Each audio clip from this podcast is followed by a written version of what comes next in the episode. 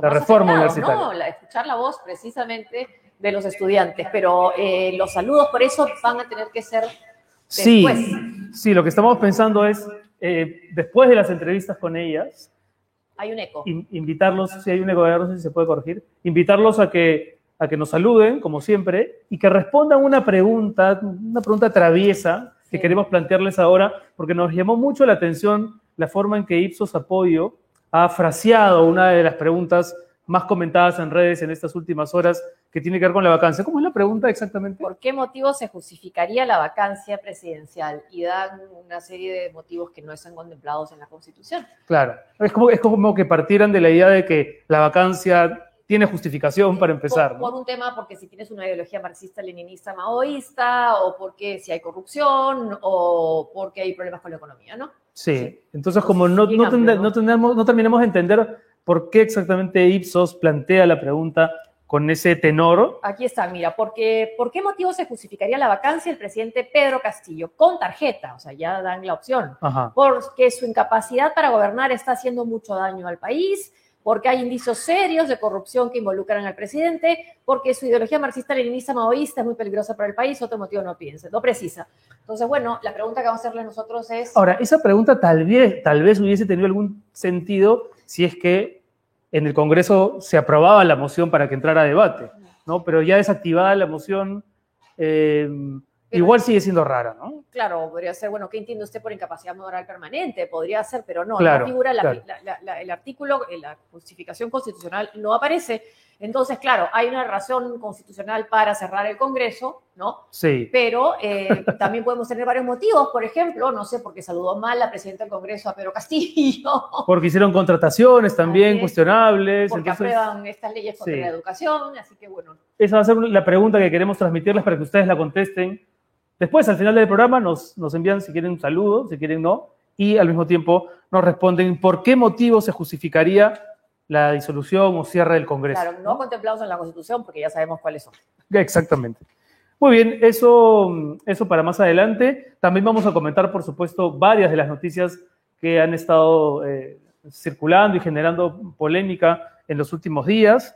Pero ya, nos, ya estamos conectados con nuestras invitadas. A ver si, si el productor Pedro Acuña me puede confirmar que en un ratito vamos a estar con. Ethel Natalie Rodríguez López. Ella es eh, Josefina, secretaria general del Centro de Estudiantes de San Marcos, Centro de Estudiantes de De Medicina de San Marcos. Sí. Y también tienes... eh, Sí, y también con. Micaela Alexia Basalar Quispe, ella es presidenta de la Federación de Estudiantes de la Universidad Católica. Como seguramente ya muchos de ustedes saben, en la Comisión de Educación del Congreso se aprobó un dictamen muy polémico. Todavía falta que lo vea el Pleno, ¿no? Sí. Es la esperanza, digamos, es que el Pleno le ponga freno. Pero este dictamen, ¿no? Eh, tampoco no hay nada que invite a pensar que eso va a ser Que, así no, que va a haber un freno. sí.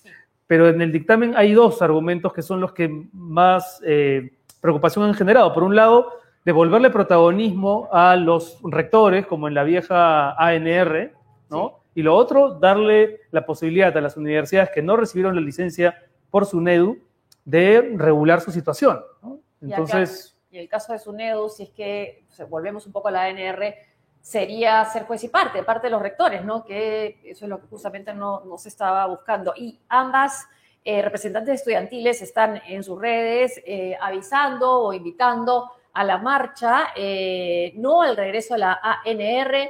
Los, las estudiantes no merecemos una educación de fachada, y pone ya la fachada Mm. que ya conocemos y sabemos a cuáles nos referimos, a cuál nos referimos, es el miércoles 15 de diciembre a las seis y media en la Plaza San Martín. Y aquí están varios de los eh, colectivos y grupos de estudiantes que están convocando, entre ellos FEPUC y la Federación de Estudiantes de Medicina de San Marcos. claro, la sensación es que el Congreso ya se prepara, ¿no?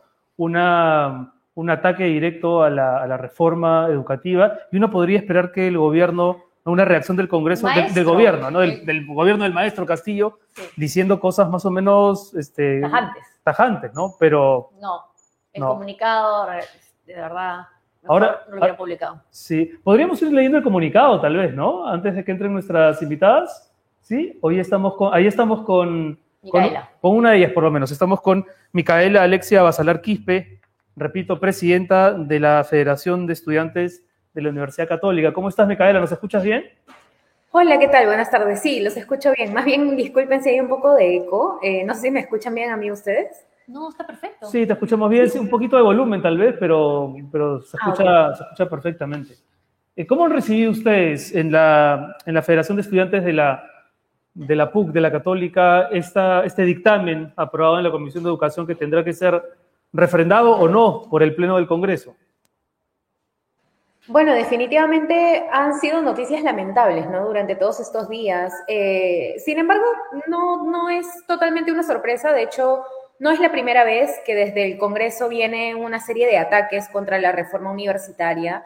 Eh, y bueno, pero de todas maneras nunca deja de ser lamentable que sea desde la misma Comisión de Educación, irónicamente, de donde vienen estos, estos ataques, ¿no? Y, y estas arremetidas contra los avances que se han logrado hasta ahora en temas de educación superior. Entonces, eh, sí, definitivamente es un escenario bastante complicado porque a diferencia de ocasiones anteriores, nos, este contexto nos está tomando con un Ministerio de Educación que lamentablemente no defiende la reforma con la firmeza que debería y con una cabeza del Ejecutivo, que es el presidente, que tampoco lo hace. Entonces, ahora nos toca como estudiantes, como sociedad civil en general, eh, salir a defender los avances que se han logrado hasta el momento, no porque sea perfecto, porque definitivamente la situación de la educación superior en el Perú es completamente perfectible, hay muchísimas cosas pendientes que tenemos todavía, pero eh, lo que sí hay que rechazar a toda costa es que nos quieran regresar a como estaban las cosas antes. Ya está con nosotros. eh, Sí, está con también nosotros también Etel Natalio Rodríguez López, que es secretaria general del Centro de Estudiantes de Medicina de San Marcos. Eh, Perdón, el que tiene eco eres tú, eh, Renato. ¿Se escucha con eco? ¿Se escucha con un poquito de eco? A ver si se ¿Se puede escucha con corregir eco eso. ustedes? Eh, Ethel, bu- buenas tardes, ¿qué tal? ¿Cómo Sí, estás? ¿Qué tal? Buenas tardes. ¿Sí se me logra escuchar? Sí, Sí, sí, perfecto. ¿Tú a nosotros bien? Sí, perfecto. Un poquito bajo, pero sí los escucho. Qué bueno. Bueno, eh, cuéntanos cuál es la posición de los estudiantes de San Marcos. Tú representas a los estu- estudiantes de medicina, he visto la, la, red, la cuenta en Twitter, están convocando incluso a la, a la marcha de mañana. ¿Es una posición mayoritaria de los estudiantes de, de San Marcos, dirías tú, esto de rechazar lo que se ha hecho en el Congreso? Eh, bueno, valga hacer la aclaración que represento a los estudiantes de Medicina Humana de San Marcos y nosotros nos hemos juntado a través de nuestra Facultad de Medicina. Tenemos también el apoyo de los otros gremios estudiantiles, pero de la Facultad de Medicina, que también hemos convocado, nos hemos sumado a la marcha del miércoles. Pero cómo es que llegamos al, al colectivo con los diferentes gremios de diferentes universidades es porque quien les habla también represento a la Federación Peruana de Medicina Humana. ¿No? Y nos llama, y nos llama bastante la atención y nos indigna el hecho de que nosotros tengamos un proyecto de ley de ya más de un año en el cual buscamos defender nuestras prácticas preprofesionales del internado, que sobre todo en esta pandemia, ¿no? que los derechos, bueno, eh, las diferentes problemáticas que tenemos, incluso una interna de, fa- de medicina falleció debido a la COVID-19, y son temas que no se, que no se ponían en agenda en el, en el Congreso. Sin embargo, eh, el tema de ir de, de la contrarreforma universitaria ya es por lo menos el quinto intento eh, en, para bajarse esta, esta reforma universitaria, ¿no? Y los intereses, el conflicto de intereses de muchos de los congresistas que no apoyan la calidad de la, de la educación, sino que piden muchas más oportunidades por no cumplir con condiciones básicas.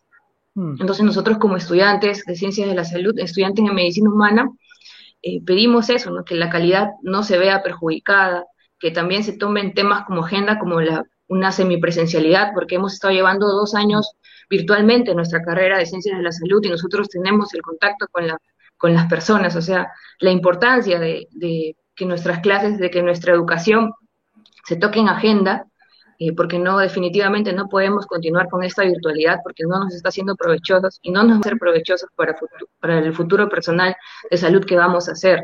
Entonces, esos temas deberían ser de agenda prioritaria, más que darle De acuerdo, de una acuerdo. nueva oportunidad a estas Mira, universidades. comentábamos hace un instante los dos puntos más polémicos del dictamen de la Comisión de Educación y uno de ellos tenía que ver con devolverle protagonismo a los rectores, ¿no? Y Josefina, tú justamente decías que vendrían a ser juez y parte dentro de, de esa mesa de toma de decisiones. Desde dentro, ¿cómo ven la posibilidad de que vuelvan los rectores a estar ahí en la mesa de toma de decisiones? No sé qué pienses tú, Micaela. Sí, bueno, eh, creo que es innegable, ¿no? Que estamos ahora mismo frente a un intento de volver a traer este esquema extinto de autorregulación, donde los rectores se fiscalizaban entre ellos, donde no se garantizaba eh, ninguna clase de mínimo en cuanto a calidad educativa, eh, mm. infraestructura y muchos, muchos otros aspectos que son básicos de la educación superior universitaria.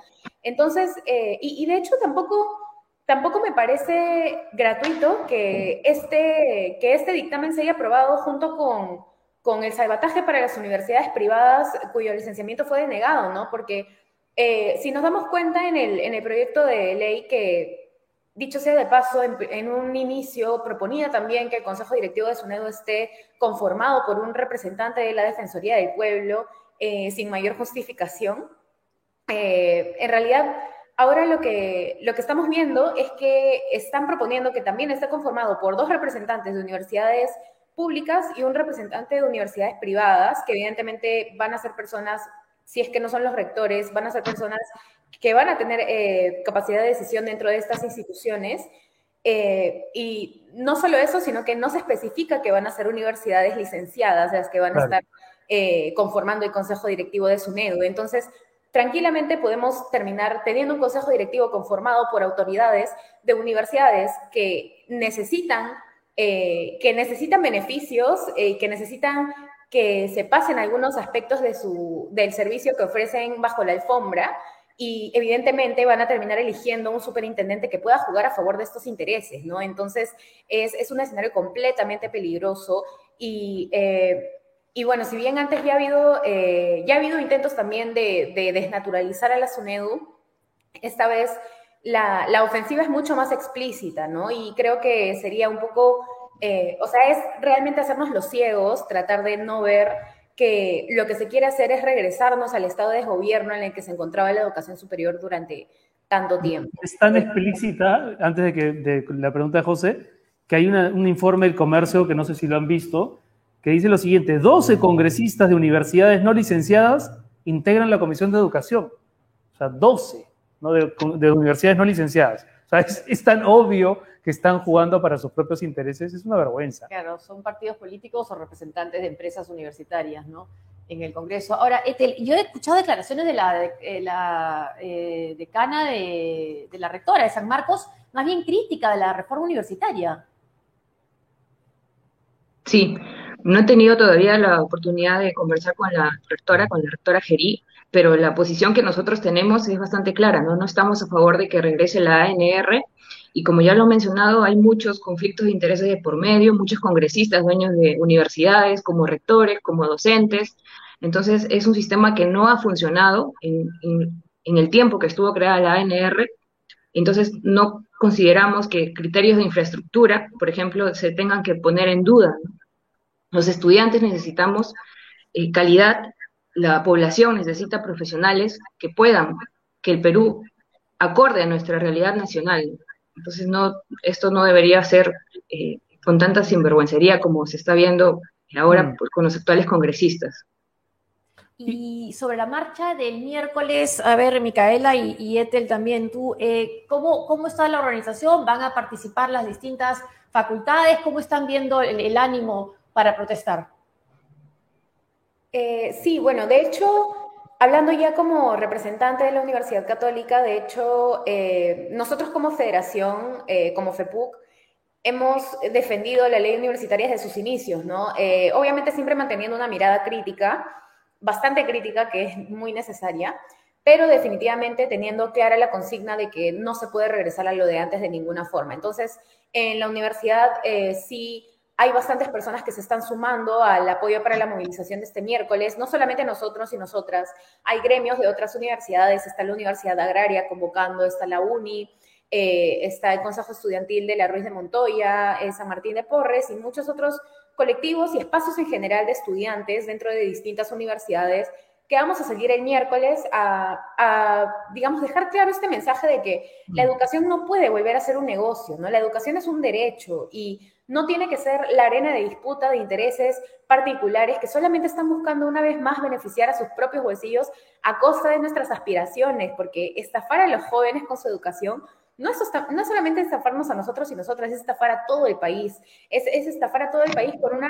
generación de, profesionales que no van a recibir la educación que merecen con los estándares de calidad que mm. merecen.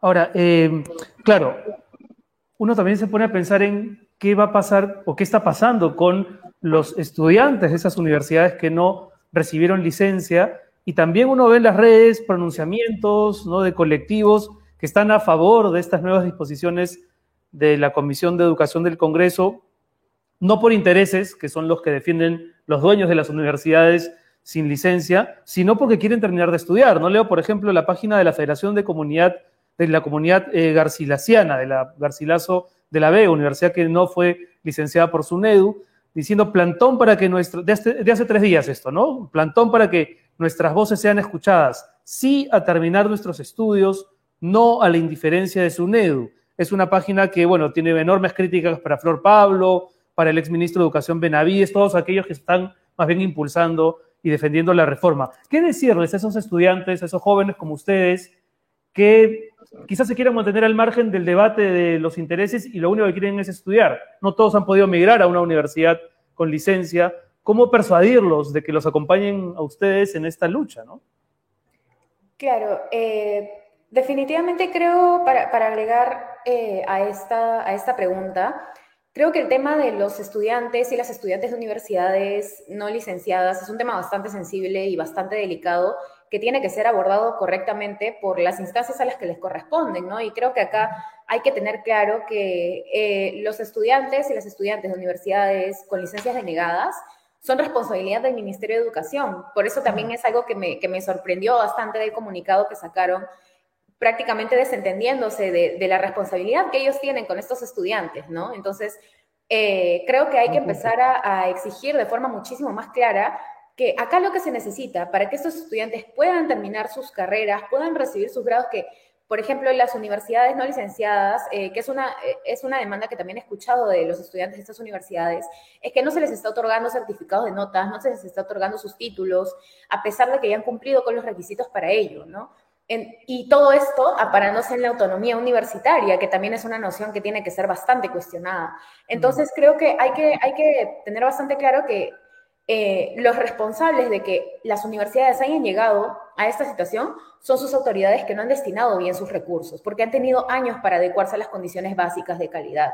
Y ahora mismo estos estudiantes son responsabilidad del Ministerio de Educación, que tiene que ofrecer eh, que tiene que fortalecer la universidad pública para empezar, para que pueda ofrecer mayores cupos y para que, para que pueda albergar estos estudiantes eh, de universidades no licenciadas. También eh, becas, apoyo económico para que puedan trasladarse a universidades privadas si es que así lo desean, pero que muchas veces no pueden asumir porque la verdad es que nuevamente, amparándose en la autonomía, muchas universidades han subido sus costos a partir del licenciamiento eh, y toman este, este licenciamiento de SUNEDU como, como algo que, como un título que se puede capitalizar, ¿no? Entonces ahí también hay otro problema eh, mm. bastante grave, pero definitivamente creo que hay que tener una serie de exigencias eh, a las entidades que corresponden, al Ministerio de Educación, a las mismas autoridades de estas universidades que se están desentendiendo de las consecuencias del mal manejo que han tenido de sus instituciones. Y, esta marcha va a tener una peculiaridad, ¿no? Un momento en que hay tanta oposición entre el Congreso y el Ejecutivo, ustedes van a apelar a ambos poderes del Estado.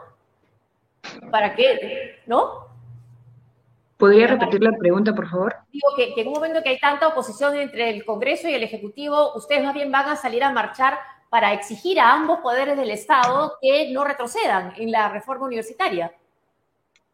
Claro, estamos nosotros eh, en esa marcha apoyando a a lo que está trabajando ahora la SUNEDO y en contra de que vuelva la ANR. Y también lo que eh, teníamos en mente era también promover el proyecto de ley que regula nuestras prácticas profesionales y también, a su vez, que nuestra educación sea vista eh, con mucha más urgencia. No son dos años, como estaba mencionando, que solamente se nos ha dado clases virtuales.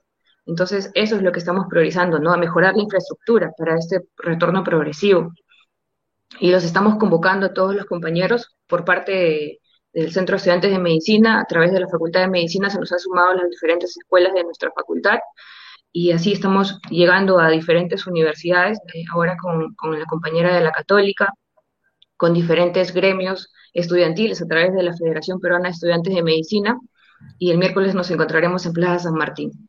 ¿Qué otras facultades de San Marcos están sumando a esta convocatoria? Como facultad, eh, tenemos, eh, he tenido el, alcance de las cinco escuelas de la Facultad de Medicina como gremios estudiantiles.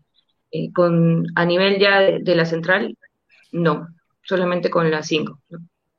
Y, se espera una convocatoria masiva, me parece que Josefina lo preguntó antes, pero estaba pensando, claro, que el antecedente a esto es noviembre del 2020, ¿no? Cuando los estudiantes, muchos jóvenes, y no solo jóvenes, salieron a marchar porque la coyuntura política era distinta, pero lo que estaba un poco en juego en ese momento era precisamente la, reforma universitaria, ¿no? Ustedes recordarán seguramente que varios de los personajes en ese momento entronizados en el poder, Merino, el presidente, y algunos de sus ministros empezaron a relajar el discurso de la reforma universitaria, hablando de, revisar los planteamientos de SUNEDU. Aquello fue, fue absolutamente multitudinario. Tres millones de peruanos, no solamente en Lima, se volcaron a las calles. ¿Qué se espera para el miércoles en regiones distintas a Lima, por ejemplo? Hasta donde saben.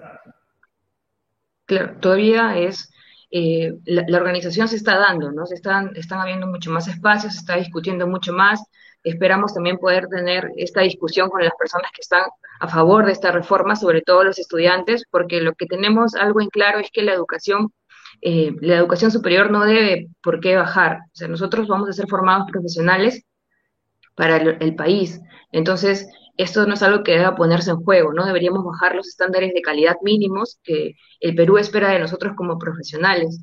Así que vamos a seguir buscando los diferentes medios, los diferentes espacios para llegar a muchos más compañeros. Quizás no todos tienen eh, o no saben a dónde acudir porque ahora en la virtualidad a veces es un poco difícil saber eh, a dónde llegar, no es tanto como la universidad que tú sabías a qué espacio ir, ¿no? Eh, pero recién se están abriendo estos, estos foros, estos debates, y esperamos que se sumen mucho más, eh, mucho más estudiantes, ¿no? mucho más universidades, mucho más gremios. ¿Algo más? Micaela, ¿tú quieres decir algo para cerrar? Eh, no, únicamente que, bueno, reiterar la invitación a todas las personas que nos están viendo a movilizarnos el día miércoles a las seis y media en Plaza San Martín y siempre dejar en claro que nuestras acciones como jóvenes no responden necesariamente a una defensa acrítica de una ley, de una reforma o de una institución en general. Eh, somos conscientes de que hay muchísimos puntos de, en, cuanto a la educación superior, a la reforma universitaria, que nos exigen mejoras, que nos exigen acciones. Todavía hay que exigir eh, gratuidad de la educación en las universidades, en las universidades públicas que universidades como la agraria, por ejemplo, siguen cobrando este, cuotas, siguen cobrando aportes semestrales eh, a sus estudiantes. Tenemos que exigir también un retorno seguro a la presencialidad, que se aumente el presupuesto al sector educación, entre muchas otras demandas históricas que llevamos como gremios estudiantiles, ¿no? Pero justamente eh, hay, que, hay que, digamos, reconocer que la SUNEDU nace a partir de un objetivo, y es un rol no necesariamente promotor. Eh, SUNEDU no nace para revolucionar la educación superior, sino para fiscalizar el cumplimiento de estándares mínimos, para sentar unas bases mínimas, como lo dice, como lo dice su, eh, su propio nombre, no son condiciones básicas de calidad las que se evalúan a las universidades. Entonces, eh, hay que digamos, partir de este piso que ya tenemos, jamás retroceder, porque retroceder es volver a las universidades de fachada como la Telesub o a las que funcionaban en segundo piso de, de restaurantes o al costado de tragamonedas. Eh, no retroceder nunca de esto, sino más bien partir de lo que ya tenemos para poder avanzar y buscar las verdaderas reformas que necesitamos, ¿no? Que van a venir de nosotros y nosotras, las estudiantes, y no de, eh, no necesariamente desde arriba, sino que es algo que nosotros como ya desde las bases tenemos que trabajar y exigir. Entonces, eh, sí dejar claro eso, ¿no? Que, que no es nuestra única demanda, aquí no se acaba, aquí no empieza ni termina la lucha estudiantil, sino que hay consignas históricas que llevamos, pero eh, que no son excluyentes con la presencia de un órgano fiscalizador como SUNEDO que pueda seguir cumpliendo su trabajo sin que este tipo de intereses quieran abrirse paso nuevamente como ya lo han hecho tantas veces en el pasado. Muy bien, chicas, muchas gracias por estar con nosotros. Mucha suerte para el miércoles, que sea una marcha, sí, ojalá multitudinaria, pacífica, ¿no? Que se le dé la garantía también a los manifestantes de, poder elevar su voz de protesta sin disturbios. Muchas gracias y también como ustedes defendemos la reforma universitaria. y una causa tan importante como la educación en nuestro país. Muchas gracias. Muchas gracias. Hasta pronto. Gracias.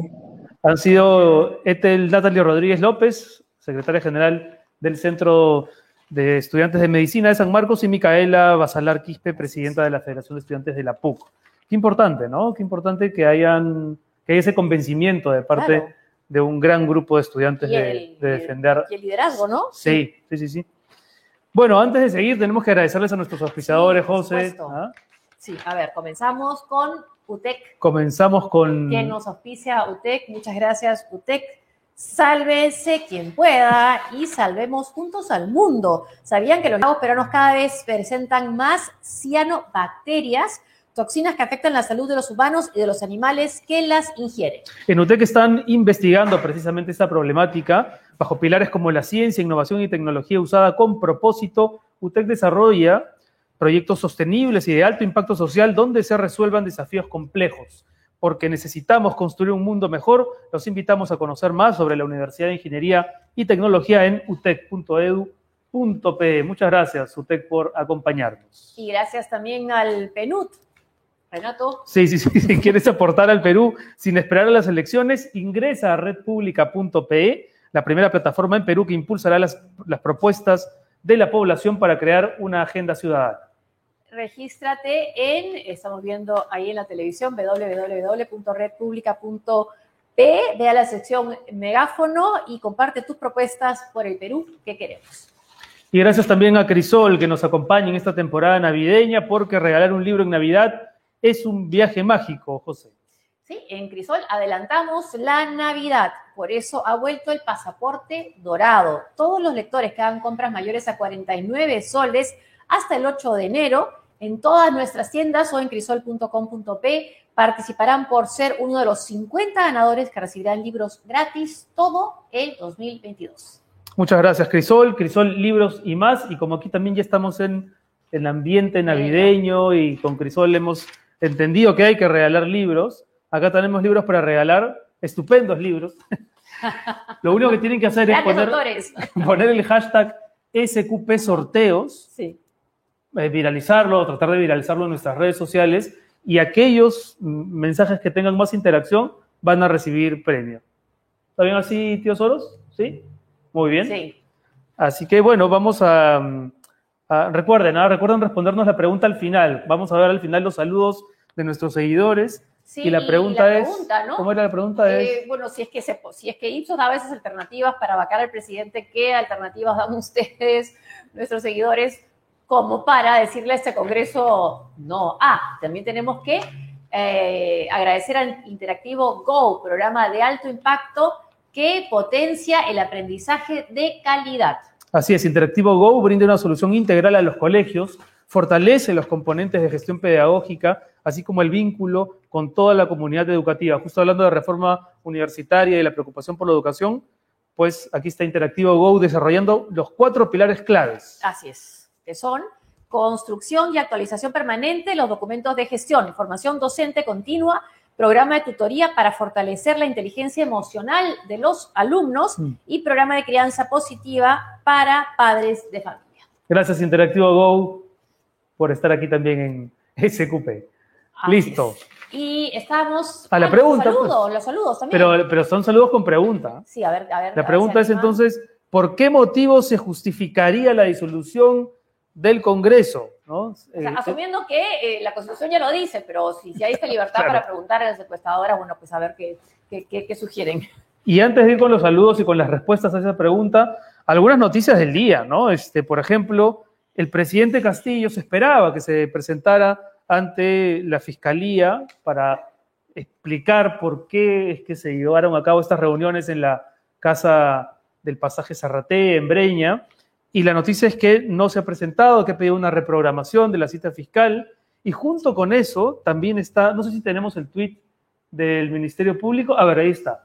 Sí, ¿no? La Fiscalía de la Nación informa que a pedido del presidente ha eh, Pedro. Castillo, la declaración testimonial prevista para el martes 14, mañana a las 10, será reprogramada para una, para una nueva fecha. Y lo que también parece que se ha reprogramado, nunca se programó, fue la entrevista que nos dijo el ministro de Justicia que iba a dar el presidente, ¿no? Sí, Cuando pues, sí, el que dijo, ¿no? ¿cuándo, cuándo lo entrevistamos? Aníbal Torres, La semana pasada, sí o no. el, el- el lunes pasado, sí, ¿no? y dijo que, que sí, que eso iba a cambiar, que ya iba a dar una entrevista. Sí, y, sí, hasta ahora no hay, y hasta ahora, ¿no? no se anuncia ni ninguna conferencia de prensa, Y hasta nada. ahora. Y tampoco entrega la agenda de las reuniones que tuvo en, Eso. en, eh, en el pasaje Zarratea. Claro, porque dice que son privadas, pero entonces ahí entra en contradicción con lo que dijo su ministro. Hay un pedido de la Procuraduría, no sé si en el comercio Sí, lo lo han destacado, creo que también podríamos compartirlo, porque la Procuraduría recibió un primer informe, ahí está, ¿no? Procuraduría reitera pedido a Palacio de Gobierno sobre reuniones secretas en Breña y revela que el 6 de diciembre la subsecretaría del despacho presidencial consigna que Casa Militar no cuenta con registro de personas que realizan visitas a presidente fuera de Palacio. Em, Debería entregarle el mismo presidente, ¿no? Sí, y hay otro tuit de la Procuraduría, no sé si lo tenemos, pero en fin, Sí, donde se no- señala que el primer informe recibido No es insatisfactorio. Insatisfactorio. Eso. Bueno, después está el tema también de lo que pasó en España y lo que dijo Uy. o no dijo Maya del Carmen Alba. ¿Lo dijo o no lo dijo? Algo ha pasado, ¿no? Algo ha pasado en esa reunión. Eh, está la crónica de César Hildebrand de Hildebrand en sus 13, que es bastante detallada. Está también la versión del diputado, bueno, el audio de la diputada del PSOE. Está también eh, la entrevista que se le ha hecho al, al congresista, al, diputado de Unidas Podemos. Y están también donde dice que es algo inaudito lo que pasó ahí, que nunca se había escuchado de esta manera, hablar a, en ese tipo de reuniones a una persona que venía representando al Perú. Y también está el, la carta que envía el congresista Bustamante, que fue uno de los que estuvo presente. Sí. Y lo que da a entender es que, bueno, fue bastante tensa, ¿no? Entonces, lo que llama la atención es que no se levantara y se fuera de esa reunión, o se fuera, ¿no? O, o que recién dijo, iba a mandar una carta, pero, pero no la mandó. Lo cierto es que algo ocurrió en Algo esa ocurrió, reunión, sí. ¿no? O sea, ¿por qué dos diputados españoles inventarían, Sí. ¿no? La versión de que la ministra, que la, la- la- ilegítimo la el- presidenta del Congreso fue ahí a hablar en contra del gobierno de Castillo. a decir que era un gobierno ilegítimo, ¿no? Así es. Y dice eh, Bustamante, luego de nuestra visita contemplé elevar una nota de protesta de manera inmediata, pero no lo hice para evitar un incidente diplomático. Y ya se está generando un incidente Lo ha debido político, hacer, claro, lo ha debido hacer. No sé por qué lo hace. O sea, algo, algo sucedió. Ahora ellos culpan al, eh, más bien al parlamentario de Unidas Podemos de haber tenido una discusión con eh, María del Carmen Alba. Pero sí, se ve que fue una reunión bastante tensa.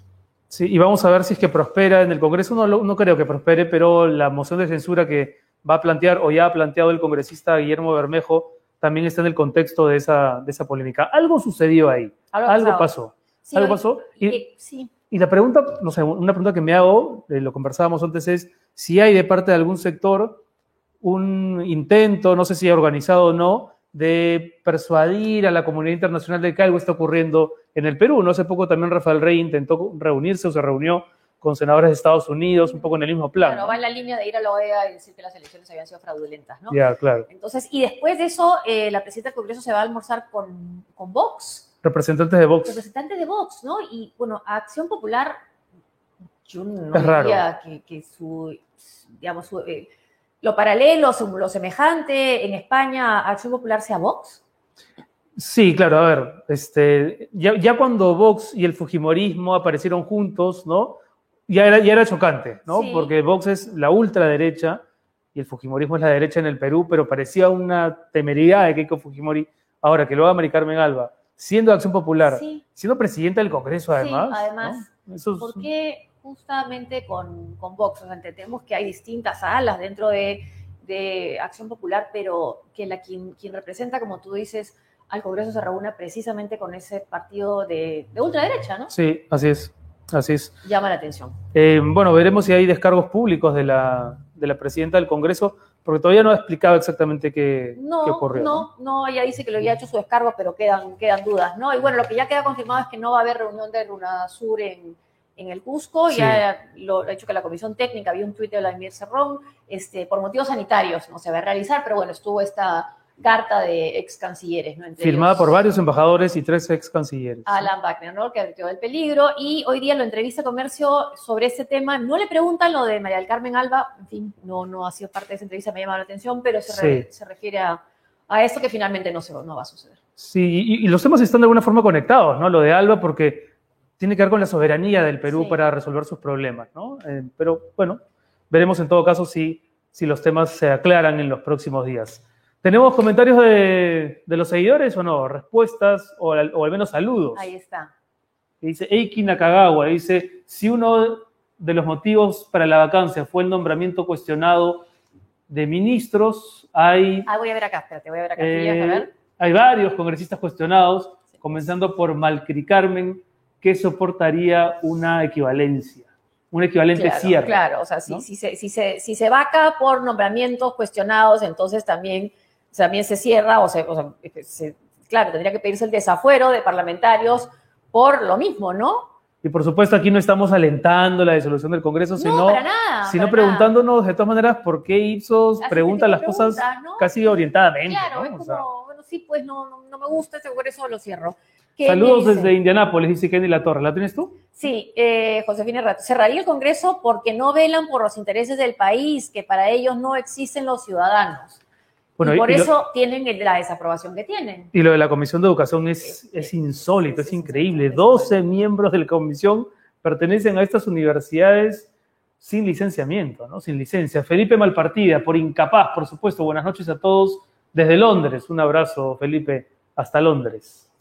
Y ahí está pues la em, impopularidad, incompetencia. Incompetencia, dice. Pati Casas. Un abrazo, Pati, gracias por estar con nosotros. ¿Qué dice la Constitución? Bueno, no, que tendría que eh, rechazar, eh, la- eh, tendrían que caer dos gabinetes, ¿no? Entonces ahí sí no tiene Claro, un tema claro. preciso, ¿no? Sí. Pero, pero digamos, ya la- en- para la percepción de la gente, están tan desacreditados el Ejecutivo como el Legislativo, Sí. incluso más el Legislativo, ¿no? Según una encuesta del fin de semana. Castillo está en 50 y pico de desaprobación, pero el Congreso ya está en 75, ¿no? Sí. Entonces, digamos, los fiscalizadores no tienen mucho, mucha credibilidad. Si la vacancia por indicio de corrupción, solo la Comisión de Educación es, claro, es, a ver, Es un cártel evidente sí, de la mafia de la educación, dice Sí, Marino pues, sí. Aguirre. claro, es cierto, es cierto. Eiki Nakagawa, otro argumento de la vacancia fue la misoginia del ex premier. Bueno, él, bueno, él sigue siendo congresista junto a otros pegalones blindados. Ahí está una cosa tan contradictoria, tan absurda, ¿no? El pegalón, ¿no? El, el congresista del Fujimorismo. Sí, sí, que además, e- eso no sé si lo comentamos, pero fue increíble. La comisión de ética, ¿no? Eh, primero dice, no, no pasa nada con Sí. este señor, no pasa nada, lo blindan, ¿no? Hay tal reacción política, ciudadana en redes y tal, que dicen, ya vamos a reconsiderar. Pero no porque crean de pronto que él pueda que sea un agresor, sino por pura, Presión, por pura pose mediática, ¿no? Sí, la Sí. presión ciudadana funcionó. Pero está bien, pues sí, es- la- el claro. mensaje es ese, ¿no? A ver si funciona también la presión con, con las marchas contra, contra lo decidido en la Comisión de Educación antes que sea ley. Ojalá, ojalá. Eh, Frank Sebastián Luna Gutiérrez dice, hola, ¿qué podría pasar si retiran a Mari. Carmen Alba de la presidencia del Congreso? Saludos, saludos, Don Astro y Capitana Astroboy y la Capitana Marvel. ¿Qué tendría que ser una censura? La mesa directiva. Pero difícil que consigan los votos, ¿no? Pero claro, se está yendo ya al extremo, ¿no? Es, es de vacar o censurar. Eh, Por eso con esta conversación nos damos cuenta de los extremos en los que estamos, ¿no? Se terminan pareciendo mucho ambos, ¿no? mucho, el ¿no? Ejecutivo y el Legislativo. Sí. Y lo que tiene que hacer el Legislativo, más que pedir la vacancia, es forzar al presidente que haga política, ¿no? Y a censurar a los ministros, porque sí. Lo quieren vacar por poner malos ministros, pero cuando esos malos ministros van al Congreso, Y- el Congreso no- les no hace- quiere ni preguntarles ni interpelarlos. exacto, exacto. como pasó con el ministro de Transportes. Entonces, sí, pues estamos eh, en, en ese escenario permanente, porque defienden sus intereses. Sí, pues educación es un ejemplo, Luna y Acuña, sí. Negocian para su bolsillo. Claro, decía eh, alguien de APP, me parece que, pero ellos habían votado en contra de la renovación de esas este, empresas que no habían sido, eh, que no habían conseguido el licenciamiento. Sí, pero eh, sí votaron a favor de la ANR, ¿no? De darle más funciones, a- de, de que darle más funciones a los rectores, ¿no? Entonces, sí, es cierto, pero esos son la hora, lamentablemente, los partidos en nuestro país, ¿no? Eh, Representan a intereses, no necesariamente a toda la ciudadanía. Saludos desde Barcelona, dice Chiqui Tafur. Por fin mi primer directo. Bueno, ya tenemos ya algunas semanas en este nuevo horario que beneficia sobre todo a los peruanos que viven fuera, ¿no? Eh, y, y qué bueno, qué bueno que te hayas podido unir en- al, al vivo, Chiqui. Y ahora que se acerca la Navidad también, si les interesa, si tienen algún tipo de empresa, emprendimiento, como para buscar regalos fuera de la política, eh, y si quieren promocionarlo, eh, te- tenemos este espacio. Sí, y pueden escribir a este correo, a ver, antes de, de leerlo de JHM, podemos lanzar el correo, ahí está, sale que puede, arroba tarproducciones.pe. Y si quieren yapear o plinear, están también los teléfonos Ahí tenemos, disponibles en pantalla en un instante. como para tener ideas que de los que a ser lanza-. Y Ahí ahí, está. están. A ver, lee tú mejor por ahí si no me para plinear, 992726 Para yapear, 927-8706-18 y el código QR que me tapa la cabeza para que puedan escanearlo y contribuir a esta transmisión. Y libros que puedas recomendar como regalos para Navidad, así antes de, ir despidiéndonos. Mira, hay varios libros eh, que este año, bueno, Huaco Retrato de Gabriela Wiener, Animales Luminosos de Jeremías Gamboa. Entrevistamos. Eh, entrevistamos a Jeremías acá, ¿no? De verdad. Eh, después, a tener que pensar un par de títulos más, pero han salido cosas muy buenas últimamente. Hay un libro también muy bueno de Jaime Rodríguez Zabaleta, Solo quedamos nosotros, me parece que es el título. Y después acá, a ver, A ver. no voy a mencionar los míos, evidentemente no voy a tener ese mal gusto, pero Las luchas por la independencia de Marina Zuloaga, y, y con los polos, ¿cómo es? Tam- también va a haber, también va a haber este Ah, sorteo de polos, ¿no? Y yo recomendaría Almudena Grandes. Estoy, bueno, Ah. que murió tan joven además. ¿Cuál, ¿no? ¿Cuál has vuelto a leer de ella? El, el corazón helado. El corazón helado. Sí. Los años de Lulú también. Sí. también no la- pero las edades es- de Lulú. Las edades de Las Lulú. edades de Lulú. Esta es una historia larga y durante varias generaciones, sobre todo, bueno, de la guerra civil, ¿no? Y con muchas voces de los que fueron, de los que perdieron, ¿no? De los derrotados. ¿Y de qué manera, no? Qué duro, sí. Sí, sí. Pero bueno, vayan, vayan, colmen las librerías, eh, mejor si son crisol. y, quiero, y quiero agradecerle mucho a la gente con la que me he encontrado en estos días, que se ha referido con tanto cariño al trabajo que hacemos aquí en Ay, qué bueno. Sí. Aquí está J. Cheme. Cheme. Si el Congreso Español emite la proposición no de ley que pide respeto, Respeto a la voluntad ¿Qué va a popular. decir ah, Marical Carmen? Valkyrie Carmen. Ah, bueno, ella está negando que haya dicho lo que dice Gilbert y los congresistas, los diputados españoles, ¿no? ¿Qué puede decir ahí? Habrá que esperar. Sí, A ah, vamos a necesitar más testimonios de gente que estuvo Claro. o presente o, más, o mejor dateada. Liz Díaz Cano dice, la verdad no sirven para absolutamente nada. La izquierda no sé en qué está, en qué está trabajando, los de la derecha solo van a armar planes de vacancia, nadie trabaja para lo que fueron elegidos. Esa es la sensación ¿no? Esa es general. la sensación. ¿no? Así es que no nos vemos Tremendo. representados ni, eh, por lo menos creo yo, gran parte del, del- del centro del país. Sí. Bueno, y, más, ¿no? Porque ya en las encuestas ya vemos que el rechazo es a los dos poderes, ¿no? En lo que hacen, ¿no? Porque cuando afrontan una investigación se blindan entre ellos, sí. Fujiporquicerronismo. Uy. Sí. Bueno, el próximo miércoles vamos a estar haciendo programa durante la marcha, así que vamos a estar monitoreándola prácticamente en vivo, así que los invitamos a que nos sigan ese día. Gracias, gracias, gracias, que nos escribes desde Oban. Escocia, El Congreso podría disolverse. por estar plagado de mafias que se encubren mutuamente. Pero claro, no hay que olvidar que finalmente fue la población. La- lo- nosotros los elegimos, sí, Sí. pero también es el menú que nos dan los partidos políticos, ¿no? Sí, sí, pues. Eso es lo que hay. Y ahí hay que volver. Y cuando los partidos políticos, de la boca para afuera, dicen que les interesa la institucionalidad, pero cuando se trata de, por ejemplo, organizar primarias No en lo los partidos, nadie Ay, quiere, ¿no? Nadie no, quiere. nadie quiere. No. Bueno, que sientan en la, la crítica ciudadana. Muy bien, señores, nos vamos, ¿no? ¿Se queda alguna otra noticia del fin de semana que no hayamos comentado? Hay varias, ¿no? Cerró Cuarto Poder, bueno, terminó Cuarto Poder. Terminó Cuarto Poder, eh, se van, no es, es confirmado o se han ido de vacaciones? Parece que ya no regresan. Lo que se dice es que han terminado la temporada, que han cerrado, que volverán en enero, pero parece que no va a regresar con el elenco que hasta ayer ha, ha exhibido Con en los pantalla. conductores ¿no? y productores, pero al parecer el director se quedaría. Que sería- Gilberto Humo. Sería sor- Sí, Gilberto Humo. que sería que sorprendente, ¿no? Porque finalmente, ¿quién es el responsable de lo que sale al aire, es el director periodístico. Finalmente sí, pues. ¿no? Sí. Y lo que salió al aire fue, evidentemente, La- Sovenia, ¿no? La pita se rompe por el lado más débil. Siempre la pita Siempre. se rompe por el lado más débil. Sí, así es. A ver, ahí. Ay, mira, Renato. Volverá a firmar libros, Renato, el miércoles, el miércoles, justo el día de la marcha. El miércoles en, en la librería El Virrey a las 7 y 30 voy a estar con Gustavo Rodríguez, cuyo libro también recomendamos, Machista con hijas, que fue originalmente un podcast y que se convirtió luego en libro. Eh, ¿Cuántas hijas tiene? tres, Tres. tres, sí. Papá, Chancletero, mi, mi compadre. Eh, bueno, y nos vamos, ¿no? Nos vamos, no sin antes volver a agradecerle a nuestros auspiciadores. Y, empezamos con, con UTEC. A ver, yo empiezo ahora. Sálvese quien puede y salvemos juntos al mundo. ¿Sabían que los lagos peruanos cada vez presentan más cianobacterias, que son toxinas que afectan la salud de los humanos y de los animales que las ingieren? en UTEC están investigando esa, ese problema bajo pilares como la ciencia, innovación y tecnología usada con un propósito. UTEC desarrolla proyectos sostenibles y de alto impacto social donde se resuelvan desafíos complejos porque necesitamos construir un mundo mejor. Los invitamos a conocer más sobre la Universidad de Ingeniería y Tecnología en utec.edu.p.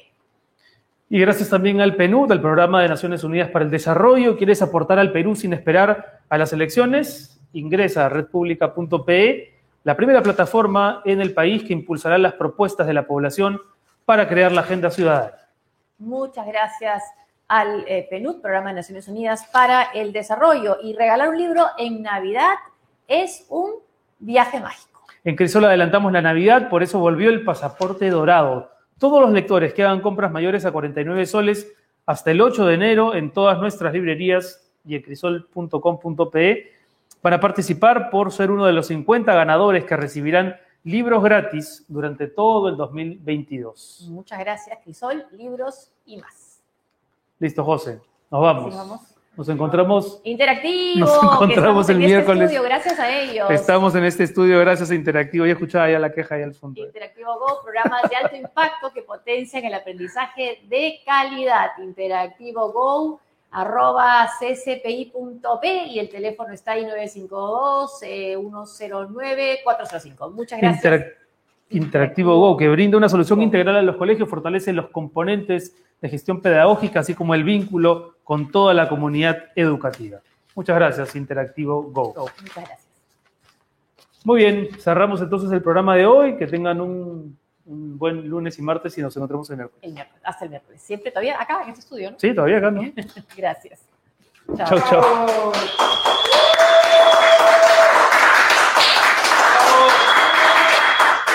Hasta el miércoles. Chao, chao.